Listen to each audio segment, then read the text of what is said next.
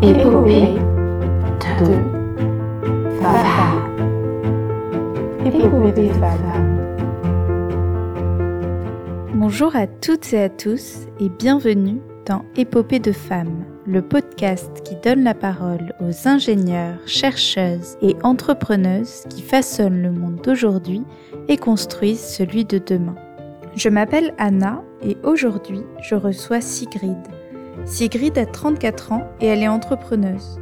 Son entreprise, Profil Public, vise à réenchanter le recrutement du secteur public.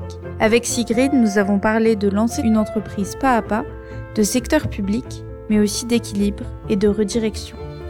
Vous pouvez retrouver l'ensemble des références citées au cours de la conversation dans les notes du podcast. Je vous laisse désormais découvrir notre échange et je vous souhaite une très belle écoute. Bonjour Sigrid. Bonjour. Je suis très contente de te recevoir aujourd'hui au micro d'épopée de femmes. Est-ce que tu peux te présenter? Alors oui, je suis euh, Sigrid Berger, je suis entrepreneur, j'ai 34 ans et j'ai créé euh, la plateforme d'emploi Profil Public dans le but de réenchanter globalement le recrutement du secteur public. Donc euh, concrètement, on est une plateforme qui est mi-chemin entre un site média pour redorer l'image du secteur public et à mi-chemin entre un site d'emploi où là on aide les, les acteurs publics à développer une stratégie globale d'attractivité RH pour attirer des talents au service de l'intérêt général. D'un point de vue scolaire, est-ce que tu peux nous dire un peu quel a été ton parcours? Alors moi je suis née à Nantes et euh, ensuite euh, je suis partie faire mes études à Paris, à Sciences Po. Euh, j'ai fait des études plutôt service public, affaires publiques à Sciences Po et j'avais vraiment envie, alors soit au début de devenir journaliste, donc j'avais hésité avec le master journalisme, soit de travailler dans le développement culturel et la politique publique culturelle. Donc c'est plutôt le, choix que j'avais fait en, rejoignant le master affaires publiques et, j'avais notamment pris un, master en alternance pour faire par exemple un, un stage long euh, au musée d'Orsay. Euh, j'avais aussi fait un, stage euh, côté communication publique, plutôt chez Avas du coup. Et ensuite, finalement, j'ai passé les concours de la fonction publique pour travailler justement en collectivité, potentiellement sur des problématiques de développement culturel. Donc le concours de, l'INET, l'Institut national des études territoriales. Et après l'avoir eu, finalement, j'ai commencé en, en, début de carrière en tant que responsable de la communication. Donc finalement, un petit pas de côté par rapport au développement culturel, mais c'est vrai que bah, sur les postes euh, euh, qui correspondaient, euh, j'avais pas forcément trouvé de poste en, développement culturel, et en même temps j'avais aussi une appétence pour tous les enjeux de communication publique. Et finalement, j'ai fait ça pendant trois ans et j'étais ravie, et du coup j'ai un peu suivi cette voie dans la communication publique. Comment tu as fait le choix de parcours d'études que tu as suivi? Tu disais que tu avais fait Sciences Po. Comment tu as choisi de faire Sciences Po, que tu direct après le bac parti dans cette école, c'est ce que tu me disais. Ça a été quoi euh, ton déclic ou pourquoi tu as fait ce choix-là?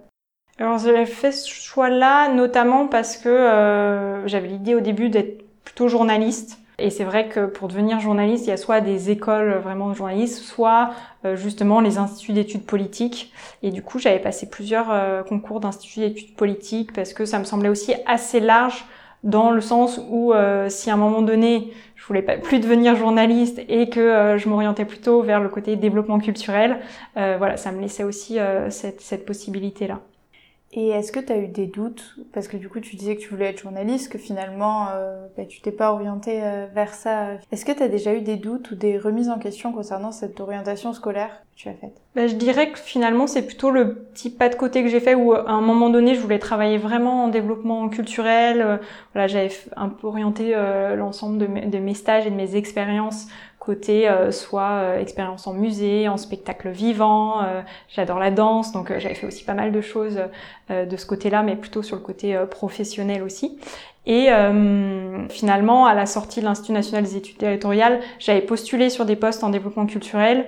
Et puis, euh, le hasard a fait que finalement, j'ai été retenue plutôt sur le poste en communication publique. Et euh, je m'y suis retrouvée dans le sens où, en fait, sur la communication publique, je me suis aperçue que bah, ce qui m'intéressait beaucoup, c'était l'aspect très créatif. Mmh qu'on a finalement quelques fois un peu moins en développement culturel parce que finalement c'est plutôt les artistes qui ont cette, casquette là et, euh, et finalement euh, c'est peut-être ça le fil conducteur j'allais dire du, de mon parcours dans le sens où aujourd'hui je m'y retrouve aussi dans la création d'entreprise par rapport à ce côté euh, marge de manœuvre en termes de créativité qu'on peut avoir. Et du coup, une fois que tu as eu fini ton premier poste dont tu parlais tout à l'heure, c'était quoi ton parcours professionnel pour arriver à la création donc, de profil public Alors j'avais commencé effectivement comme bah, d'abord euh, conseillère auprès de la directrice de la communication à la région Hauts-de-France à Lille. Euh, ensuite, euh, j'avais pu être responsable de la communication bah, du, pôle communication à, Lille.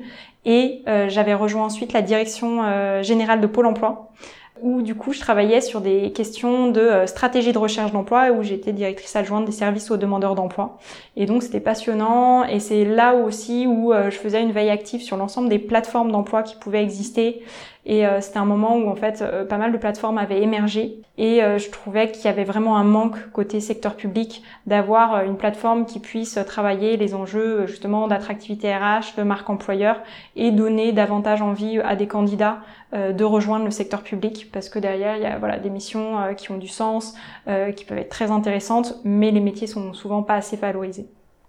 Et du coup, donc tu disais que tu avais vu un enjeu euh, derrière cette problématique et que du coup c'est ça qui t'avait poussé à créer ton entreprise. Tu m'as dit tout à l'heure que au départ c'était pas forcément ton plan de carrière. Il y a des gens qui rêvent d'être entrepreneurs, qui rêvent de créer leur entreprise. C'est quelque chose qu'on entend souvent. Toi, c'était pas le cas. Comment du coup, comment tu l'as vécu ça, le fait de oh. dire oui, c'était pas le cas du tout. C'est plutôt le projet me tenait à cœur. Donc euh, j'ai cherché une solution pour euh, finalement euh, mener à bien ce projet. au début, je me suis beaucoup posé la question de le faire en intrapreneuriat parce qu'au final, bah, je suis fonctionnaire territorial. Je me disais effectivement, il y a la possibilité, il y a des programmes d'intrapreneuriat qui existent dans le service public. À partir du moment justement où on a une idée et qu'on veut développer un projet, la problématique en fait à laquelle je me suis confrontée, c'est qu'il faut quand même qu'il y ait une administration qui porte, qui mette un budget, et donc la possibilité de le faire, de porter le projet profil public en intrapreneuriat, a pas été possible. En plus, il y a trois ans, les enjeux de la marque employeur du secteur public n'est pas du tout développés, donc forcément en termes d'opportunités, je pense que c'était peut-être compliqué de se dire voilà, une administration met un budget sur sur le sujet. Et euh, du coup, comme la voie de l'intrapreneuriat pouvait pas être faite, j'ai regardé aussi les, les, programmes qui pouvaient m'accompagner, en tout cas à porter ce projet. Et je suis tombée euh, en tapant euh, tout bêtement sur Internet, en mettant projet femmes, etc., sur un appel à projet de, de l'organisation de l'association WILA, W-I-2-L-A, qui est une association qui est portée par la mairie de Paris, donc je trouvais que ça faisait sens aussi par rapport à mon projet, et qui aide les femmes à développer un projet, quel qu'il soit, et de tester en fait pendant six mois avec un programme d'accompagnement si en fait on le fait euh, sous forme d'association, sous forme de création d'entreprise, euh, voilà. Donc c'est vraiment ça qui m'a aidé finalement à sauter le pas et à m'interroger finalement sur euh, pourquoi pas créer une entreprise. Et donc je mettrai bien sûr le, le, site de Willa dans les notes du podcast pour que les gens qui sont intéressés puissent le retrouver. donc tu disais que tu avais été accompagnée par Willa. Est-ce qu'il y a d'autres organismes qui t'ont permis de mener à bien ce projet? Parce que du coup, tu disais là que c'était un accompagnement de six mois qui te permettait vraiment de comprendre est-ce que pour faire ce projet-là, le mieux c'était de créer une entreprise, une association, enfin voilà, de voir le modèle qui correspondrait le mieux à ton projet. Est-ce qu'il y a, une fois que tu as vraiment pris la décision de monter cette entreprise, est-ce qu'il y a d'autres organismes qui t'ont aidé? Oui, parce qu'au final, en fait, c'est intéressant de se tourner vers des accompagnements à chaque étape euh, du projet. C'est pas parce qu'on a été accompagné une fois qu'il faut se dire euh, finalement c'est bon, euh, voilà, je suis passé par un incubateur, c'est fini. C'est un peu de l'auto-formation tout le temps et ça permet aussi de se remettre en question et d'être aussi challengé par des personnes qui ont souvent plus d'expérience, d'être mis en réseau avec d'autres entrepreneurs. Donc on a été accompagné par le groupe La Poste qui avait monté un programme spécifique sur entreprise à impact au sens large, parce qu'il y en avait aussi qui émanaient du, secteur public ou euh, des startups dits euh, GovTech, donc de la tech au service euh, du gouvernement. Et on a été accompagné pour un programme d'un an par l'incubateur du groupe La Poste sur ces sujets-là. Ça nous a permis vraiment voilà, d'accélérer, de revoir plein de points clés sur, sur la création d'entreprises, notamment sur le volet de la commercialisation, de revoir l'ensemble de, de, nos process internes. Et euh, ensuite, quand on a déménagé, parce qu'on j'ai déménagé entreprise euh, plutôt dans le sud, entre Toulouse, on est basé maintenant entre Toulouse et Montpellier. Et aujourd'hui, on est accompagné par euh, le village du Crédit Agricole à Toulouse. donc là, c'est un accompagnement vraiment pendant trois ans avec des locaux où, où, nos équipes du coup sont. Et on est aussi accompagné du coup à Montpellier par le BIC de Montpellier, le Business Innovation Center de Montpellier, qui est finalement un incubateur pionnier de la métropole de Montpellier, puisqu'il est né en 87. et du coup, ils ont vraiment un très bon recul et une expérience sur la création d'entreprises depuis, j'allais dire, la fin des années 80 jusqu'à aujourd'hui. Donc beaucoup de, voilà, de ça permet beaucoup de remise en question, beaucoup de prise de recul et des conseils euh, super intéressants. Donc, est-ce que, en tant que femme, donc il y a encore le milieu de l'entrepreneuriat est encore assez euh, masculin, notamment chez les créateurs euh, d'entreprises. Est-ce qu'il y a des obstacles spécifiques que tu as rencontrés que pas forcément qui t'ont empêché d'avancer, mais voilà, qui ont pu se dresser sur ta route et où tu t'es dit, bah ça, si j'avais peut-être pas été une femme, ça aurait pas été pareil? Alors je pense que spontanément déjà on se pose moins moins facilement la question de se dire euh, je vais créer une entreprise peut-être parce qu'on a moins de, de modèles euh, féminins et, euh, et c'est vrai que je m'étais jamais posé la question de la création d'entreprise dans mon parcours en tout cas. et après en termes de difficultés, je dirais qu'au début de la création d'entreprise, euh, on pose plus la question, euh, en tout cas pour une femme, souvent euh, de la crédibilité, de la légitimité à créer cette entreprise. Souvent, quand on est une femme qui fait plutôt jeune, en tout cas, il y a, ces questions qui reviennent souvent. Mais plus on avance en fait dans la création d'entreprise, plus au final on devient expert de son sujet et ces questions se posent moins. Et est-ce que, donc là tu as parlé de compétences, de crédibilité, d'un point de vue financier, est-ce que tu as pu rencontrer des difficultés à faire financer ce projet? Alors à faire financer au début finalement il y a quand même aussi euh, des bourses notamment la bourse euh, French Tech qui permet voilà de, de commencer justement avec euh, vraiment une aide j'allais dire pour développer la, la, partie aussi tech donc je dirais pas de difficulté principalement par contre ce que je remarque c'est que dans le financement en tout cas, les financeurs, il y a beaucoup plus de financeurs, j'allais dire euh, plutôt euh, masculins. Et, euh, et au final, je pense que côté femmes, on a une approche aussi du financement qui est un peu différente, à savoir, on va présenter des budgets prévisionnels plus réalistes et euh, ces, j'allais dire, modèles masculins de, de financeurs n'ont pas forcément l'habitude de ça avec des créateurs euh, d'entreprises euh, masculins. Et, euh, et, donc, ils ont plutôt l'habitude de voir des BP avec des chiffres qui sont plutôt multipliés par 2, 3. Et donc, ça, ça, pose, ça pose question ensuite de se dire, bah voilà, si je prends le budget prévisionnel de n'importe quel créateur d'entreprise, ils ont une grille de lecture qui est un peu différente et ils vont finalement spontanément diviser par deux ou trois le budget prévisionnel, même si au final, euh, nous, on peut dire, bah, là, euh, je suis sûre de faire ce budget prévisionnel-là. Euh, donc en fait, c'est une approche qui est un peu différente et je pense dans les modèles, en tout cas dans les modèles mentaux, c'est ils sont plus habitués à avoir des, des créateurs d'entreprises masculins. Et du coup, est-ce que tu as des, est-ce qu'il y a des aides de financement spécifiques à l'entrepreneuriat féminin? Parce que du coup, c'est aussi un enjeu aujourd'hui qui est plus de femmes entrepreneuses, etc. Est-ce que toi, tu as pu profiter? Est-ce que tu connais des, pu en profiter? Ou en tout cas, est-ce que tu connais des mécanismes de financement spécifiques?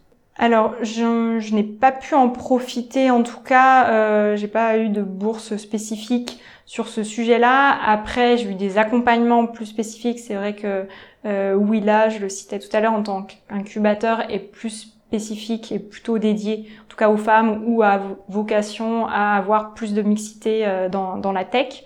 Après, je sais qu'il existe notamment sur les sujets, par exemple, des levées de fonds, des euh, communautés comme euh, Sista ou autres qui peuvent aider justement sur les enjeux des levées de fonds. Donc il, peut exister des choses. Après, euh, je vois pas forcément d'aide spécifique, en tout cas à l'heure actuelle, Ensuite, on va un peu parler de l'équilibre entre la vie personnelle et la vie professionnelle. C'est quelque chose dont on parle quand même pas mal, je trouve, aujourd'hui, d'essayer de retrouver parfois un peu d'équilibre entre le fait de passer tout son temps au travail et d'en consacrer un peu plus à sa vie personnelle, quelle qu'elle soit. Est-ce que toi, c'est en tant qu'entrepreneuse, parce que du coup, tu as une maîtrise de ton temps qui est un peu différente de quelqu'un qui, par exemple, va travailler euh, en tant que salarié, est-ce que c'est quelque chose qui est facile, pas facile? Est-ce que voilà, comment tu le vis toi ça au quotidien? Comment on, fait pour en tant qu'entrepreneur, ben, si c'est son choix, c'est très bien, mais de pas travailler toute la nuit euh, sur son projet et de garder un rythme Est-ce que c'est quelque chose toi qui te tient à cœur ou pas? Oui, moi j'aime bien euh, justement avoir euh, un équilibre en tout cas vie personnelle, vie professionnelle. Après, c'est pas toujours euh, évident et il faut trouver justement la bonne organisation. Après, ce que j'aime bien, c'est conserver en tout cas des activités euh, justement personnelles euh, qui me sont propres, la danse ou en tout cas préserver aussi le côté week-end où on se remet pas à travailler le week-end. En tout cas, c'est des disciplines que j'essaye de m'imposer, alors fois c'est pas toujours, je, je ne, voilà, c'est pas, toujours facile, pas toujours facile et c'est pas toujours le cas si on a voilà quelque chose à finir à un moment donné. Mais euh, j'essaye euh, de faire attention à ça parce que voilà, on entend quand même pas mal euh, dans la sphère entrepreneuriale parler de burn-out ou autre. Je pense que voilà, c'est un sujet en tout cas bah, auquel il faut faire attention. Et du coup, je trouve que l'équilibre vie professionnelle, vie personnelle est très important et notamment chez les entrepreneurs. Et donc tu parlais du burn-out, je rebondis sur ce que tu dis, c'est quelque chose du coup qui est assez présent parce que c'est quelque chose, enfin moi dont j'entends plus parler dans, en entreprise, c'est un sujet, en tout cas, je trouve, qui est en train de monter dans l'actualité. On en entend pas mal parler dans le milieu entrepreneurial. Et euh, je pense, en tout cas de ce que j'entends, euh, c'est quelquefois quelque chose qui arrive, mais on s'en rend pas forcément compte parce que euh, voilà, on est dans son projet, etc. Mm-hmm.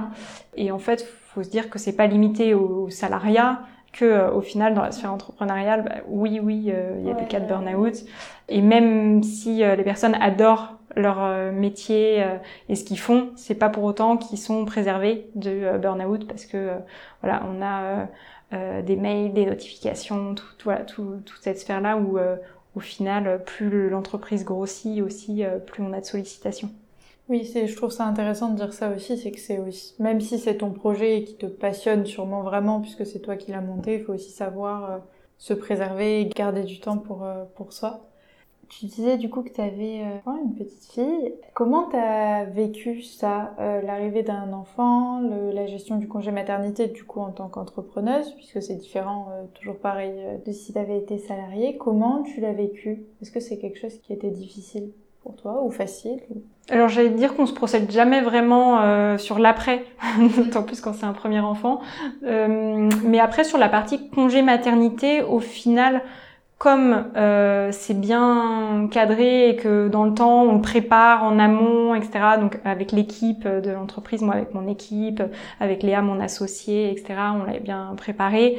En plus, euh, moi c'était pendant mon congé de maternité, s'est trouvé pendant le confinement, donc forcément il y avait aussi euh, voilà, une baisse d'activité à ce moment-là. Mais c'est vrai que c'est plutôt l'après qui est peut-être plus compliqué à gérer, à savoir euh, bah, après le, le, congé maternité, où finalement l'organisation, elle est plus la même. Si on a quelque chose euh, à finir, euh, au final, on peut pas se dire je le finis un peu plus tard parce qu'on n'est jamais sûr que voilà la petite euh, pourra pas même se réveiller la nuit ou autre. Enfin, voilà, il y a potentiellement beaucoup d'aléas et il faut trouver du coup une organisation dans un temps qui est assez justement timé de euh, d'organisation justement euh, euh, entre la vie professionnelle et la vie personnelle. Parce que quand on est chez soi avec justement bah, la petite, au final il faut être bah, 100% voilà, à disposition. Et du coup, on peut pas voilà, se permettre d'avoir aussi des contraintes professionnelles derrière. Et ça pose question aussi sur la gestion des déplacements, parce qu'on a beaucoup de sollicitations. Euh, on peut pas se permettre d'être tout le temps en déplacement. Oui. Donc voilà. Partir 4 euh, jours par semaine. Voilà. ok. Et hum, du coup, j'imagine qu'en tant qu'entrepreneuse, tu as beaucoup appris sur toi, sur euh, ce que t'aimais, ce que t'aimais pas dans ta façon de travailler, etc. Est-ce que du coup, il y a des grands enseignements que tu as tirés de cette expérience? Hum, C'est une bonne question. Sur euh, justement par rapport, en tout cas, à mon expérience, j'allais dire, passée dans le secteur public, c'est vrai que dès qu'on passe côté création d'entreprise, on a une gestion du temps qui est un petit peu différente. À chaque fois, on doit peser, euh, j'allais dire, le pour, le contre, euh, de se dire euh, si je vais à tel endroit, par exemple en déplacement, est-ce que au final, en termes de retour sur investissement, c'est important ou pas pour l'entreprise? Et comme plus on avance, plus on a de sollicitations, j'allais dire, en fait, apprendre à savoir dire non. C'est assez important. C'est pas forcément évident tout le temps, mais il faut faire des choix. Il y a des choses euh, qu'on peut pas faire et du coup il euh, faut savoir dire non il faut dire bah là concrètement juste j'ai pas le temps de le faire. Ou euh, ce déplacement là concrètement par rapport à ma vie personnelle ça va pas être possible. Donc on fait des choix. Et est-ce que les gens ils entendent facilement ce non? Parce que je pense que ce qui fait peur c'est peut-être que dis-moi si je me trompe mais euh, de se dire bon bah là si je dis non peut-être qu'en fait euh, je vais le regretter parce que euh, ça aurait été un gros contrat ou parce que la personne ne reviendra pas vers moi derrière ou que ça va la vexer entre guillemets est-ce que du coup les gens que tu as en face de toi tes clients ils, ils entendent ce non ou est-ce que c'est quelque chose qui est mal accueilli? Alors, j'allais dire, en fait, ça dépend de la, la stratégie qu'on a. Nous, par exemple, on travaille vraiment avec euh, les acteurs publics et euh, du coup, ça, c'est vraiment notre euh, priorité.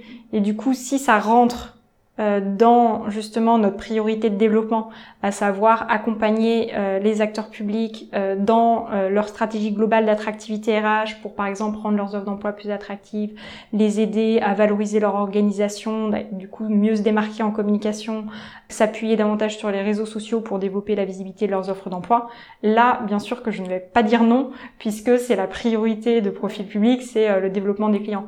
Mais par contre, dans d'autres cas, si ça rentre pas dans euh, nos priorités ou euh, si c'est quelque chose qui est annexe par rapport à euh, la mission globale qu'on s'est fixé, réenchanter le recrutement du secteur public, et que c'est quelque chose qui qui est un peu annexe, là on se dit bah, c'est pas notre priorité, c'est en tout cas c'est pas la priorité du moment, c'est pas la peine qu'on s'engage dans cette voie en développant par exemple une nouvelle offre sur autre chose. Donc ça on dirait non. Sur des déplacements, c'est plutôt là où justement on peut se dire bah il y a certains déplacements où on va pas pouvoir être partout. Euh, on peut dire non, mais dans ce cas-là, j'allais dire c'est c'est pas à regretter, c'est juste que c'est pas matériellement possible d'y aller et qu'il y aura d'autres occasions. Mais par contre, si c'est une occasion qui, euh, j'allais dire, euh, est très importante par rapport aux priorités qu'on s'est fixées, là, on fait en sorte d'y être et d'être présent. Et qu'est-ce que tu vois comme avantage dans le secteur public? Parce que moi, c'est une question que je me pose parce qu'en tant qu'ingénieur, on nous pousse pas forcément vers les faire des carrières euh, publiques puisque la majorité du travail d'ingénierie est quand même fait euh, par des boîtes du secteur privé. En tout cas, de, de, ce que je vois, et donc je peux me tromper, mais voilà. Et moi, par exemple, qui ai fait un stage euh, dans le secteur public, donc dans la gestion de l'eau, enfin au syndicat des eaux d'Île-de-France, je trouve que voilà, c'est quelque chose qui est pas connu. Moi, c'est vrai que c'est pas quelque chose vers lequel je me dirigeais forcément. Je suis tombée sur cette euh, sur cette entreprise, enfin cette entité. Du coup, ça m'a permis euh, d'y aller. Mais du coup, toi, c'est quoi pour toi les avantages de travailler dans le secteur public, sans dévaloriser le secteur privé pour autant, mais voilà des choses qui qu'on trouve que là ou qui bah, déjà de manière globale, j'allais dire sur le secteur public, euh, c'est de se dire bah, finalement est-ce que j'ai envie de mettre mes compétences au service de l'intérêt général. Et du coup il y a souvent cette vision là des personnes qui rejoignent le secteur public en disant bah, j'ai envie euh, de travailler euh, davantage je sais pas pour le bien commun ou pour mon territoire. Par exemple si c'est une collectivité territoriale euh, je sais pas j'habite à tel endroit moi j'ai envie de travailler pour la ville. Imaginons que j'habite à Bordeaux j'ai envie de travailler pour la ville de Bordeaux j'habite à Lille j'ai envie de travailler pour la ville de, de Lille ou sur un territoire plus grand un département une région. Mais en tout cas j'ai envie de contribuer à quelque chose d'un peu plus grand que moi ou une entreprise qui a une implantation plus locale. Donc il y a ce côté déjà mettre ses compétences au service de l'intérêt général. Et après euh, il y a vraiment ce côté euh, est-ce que voilà je peux avoir aussi un, impact sur un territoire donné? Alors que ce soit l'échelle j'allais dire France ça peut être l'échelle monde aussi par exemple si on est dans la diplomatie les affaires étrangères ou en tout cas à l'échelle d'un pays c'est intéressant. Mais de voir que finalement il peut y avoir aussi des moyens qu'on peut mettre à disposition et du coup qui sont aussi j'allais dire plus grand que quelquefois en termes d'enjeux. Euh, il y a des gros enjeux euh, côté secteur public. Et après, je trouve qu'il y a des parcours de carrière qui sont intéressants, c'est-à-dire qu'on imagine souvent le secteur public euh, où on ne peut pas forcément bouger d'un métier à l'autre, mais au final, on peut travailler au sein d'une collectivité territoriale, après euh, au sein d'un ministère, euh, passer, euh, je sais pas, dans une université. Et en fait, on n'imagine pas forcément un petit peu tous les métiers qu'il peut y avoir autour, mais euh, on peut être aussi bien, j'allais dire, data scientist dans un ministère que travailler sur une politique publique, je sais pas, la politique publique des transports au sein d'une collectivité. Et du coup, il y a cette variété des métiers qui est intéressante parce qu'on peut plus facilement, contrairement au secteur privé, passer d'un voilà d'un volet à un autre euh, moi, je suis passée du côté communication publique à euh, stratégie de recherche d'emploi, par exemple, côté Pôle emploi. Donc avec des ponts et des passerelles, mais il y a ce côté-là. Euh, et euh, j'allais dire un attachement quand même au, à préserver le côté justement équilibre vie privée, vie personnelle, qui est aussi assez intéressant côté secteur public. Et tu disais au début que tu avais passé un concours, puisque de manière générale, dans le secteur public, dis-moi si je me trompe, on peut être soit contractuel, donc pas passer de concours spécialement, mais du coup avoir des CDD qui se renouvellent. euh, et donc, voilà, c'est une situation différente, mais tu peux aussi passer un concours pour devenir vraiment fonctionnaire. Euh, toi, ces concours, tu les as passés, si je me trompe pas. Est-ce que tu peux nous en parler un petit peu de ce que c'est que ces concours, à quoi ils servent et en quoi ça peut être... euh, Alors il y en a plusieurs. Moi j'ai passé le concours de l'INET, de l'Institut national des études territoriales, qui est vraiment le concours pour être, je dirais, manager en collectivité territoriale. Et c'est vraiment euh, l'idée de se dire, bah, finalement, j'ai envie de travailler dans une collectivité. Moi, à l'origine, j'avais envie de travailler plutôt côté euh, développement culturel dans une collectivité. Et euh, c'est des concours, par contre, bah, justement, où ça demande de la préparation. Donc, euh, euh, souvent, il y a- y a- il faut préparer le concours en amont et souvent, il y a des épreuves écrites, des épreuves orales. Mais une fois euh, qu'on a justement réussi euh, le concours, ensuite, il y avait une formation euh, de euh, 18 mois où on alternait à la fois justement des stages en collectivité et en même temps des cours, tout en étant, en, en commençant à être rémunéré en tant qu'étudiant fonctionnaire. Et, et ensuite, l'intérêt du concours aussi, en tout cas pour les jeunes, c'est finalement on peut accéder à des niveaux de poste qui sont assez intéressants, en tout cas en termes de responsabilité et de responsabilité managériale. En tout cas, par exemple, les concours comme euh, l'INET ou euh, aujourd'hui l'Institut national du service public, euh, ces types de concours-là permettent ensuite d'avoir des postes de manager et du coup qui sont finalement euh, offerts à, à des, des jeunes en sortie euh, d'études et ce qui est assez intéressant en, début finalement de, de carrière qui peut être euh, assez formateur en tout cas de, de manager des équipes. Carrément, et c'est hyper intéressant du coup de savoir que on peut aussi faire du management dans le secteur public. Enfin, c'est aussi une image et c'est ce que tu essaies de faire avec ton entreprise, mais à changer du secteur public ou, enfin, moi, la première, d'avoir un peu ce- cette euh, image très administrative, euh, un peu derrière, son bureau et de faire des trucs un peu rébarbatifs. En fait, euh, le secteur public, c'est pas ça du tout. Et euh, donc il y a plein de métiers, euh, soit très techniques, c'est ce qu'on aime, soit euh, manager, avec des postures plus de manager. Euh, donc ça c'est hyper euh, hyper intéressant. Et euh, donc juste pour terminer là-dessus, il y a aussi des concours techniques pour entrer en tant qu'ingénieur de la fonction territoriale. Tout à fait. Euh, bah, justement, il y a, y le concours par exemple d'ingénieur Oui, territorial. voilà, c'est ça. Donc voilà, enfin c'est bon à savoir aussi pour ceux qui qui sont dans ce cas-là et qui nous écoutent, comme je sais qu'il y en a pas mal. Est-ce que toi, dans ta dans ta carrière, tu disais qu'il y avait peu de modèles d'entrepreneuses aujourd'hui, c'est en train de se développer, mais en tout cas dans les générations un peu au-dessus de nous, il y en a pas beaucoup. Euh, Est-ce que toi, tu as des femmes qui t'ont inspiré, que tu considères comme des rôles modèles, qui t'ont aidé à, pas forcément aux entrepreneuses, hein, mais dans ta vie, de manière générale? Alors initialement, j'en connaissais pas beaucoup autour de moi, en tout cas quand je me suis lancée. Ou sinon, j'ai repris contact justement avec des personnes qui s'étaient lancées. Je m'étais dit, ah tiens, c'est intéressant, elle a lancé une entreprise et du coup, euh, je suis toujours en contact du coup avec ces entrepreneuses-là. Et, euh, et sinon, par contre, j'écoute beaucoup euh, le podcast de Pauline Legnaud, euh, qui interviewe beaucoup, alors pas que des entrepreneurs et pas que des entrepreneuses, mais, mais beaucoup de parcours quand même, qui ont, voilà, de personnes qui ont créé aussi des, des entreprises. Et ça me permet en tout cas voilà d'avoir en tout cas de m'inspirer d'avoir des, des parcours aussi euh, qui sont assez variés et de voir les difficultés aussi qu'ils ont pu avoir à un moment donné Euh, en tout cas ça permet euh, vraiment de euh, de d'avoir des conseils et de pouvoir euh, s'inspirer Ok. Et du coup, bah, je mettrai euh, bien sûr le, le lien vers le podcast dans les notes du podcast. Et si tu avais une femme vraiment qui, en tant que personne, t'a inspiré, je veux dire, euh, une fille, est-ce qu'il y a quelqu'un dont tu peux nous donner le nom, pas forcément une entrepreneuse, mais qui dans ta vie t'a porté, t'a inspiré?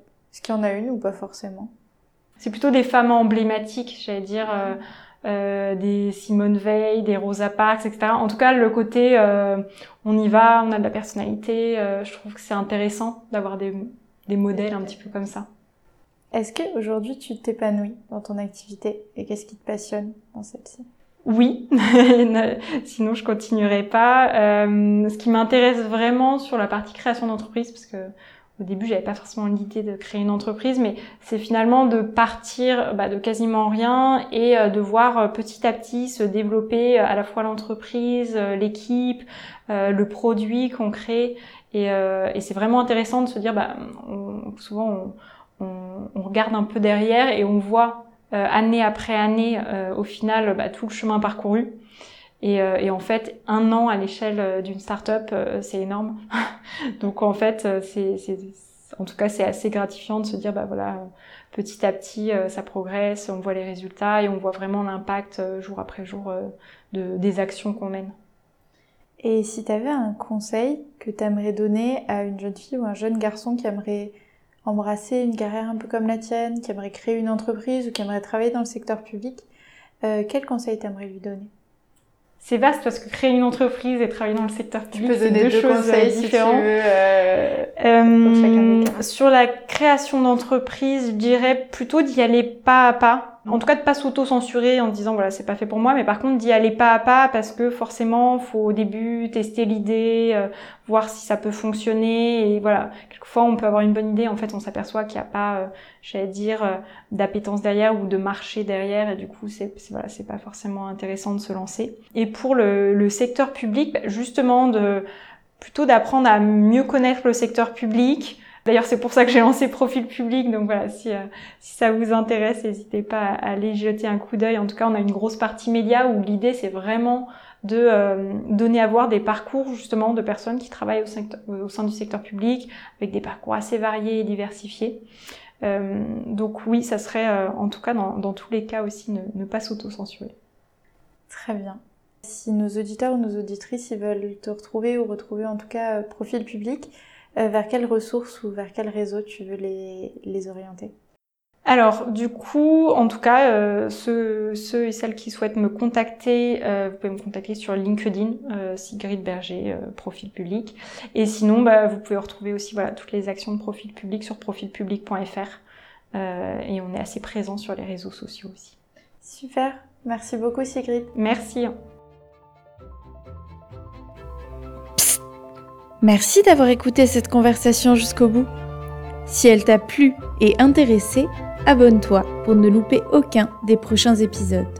Tu peux aussi laisser 5 étoiles et un commentaire si la plateforme d'écoute que tu utilises le permet. Cela m'aide beaucoup. N'hésite pas à me retrouver sur Instagram, at épopée-2-femme, ou sur LinkedIn, sous mon vrai nom, Anna Ramos, pour ne louper aucun des prochains épisodes.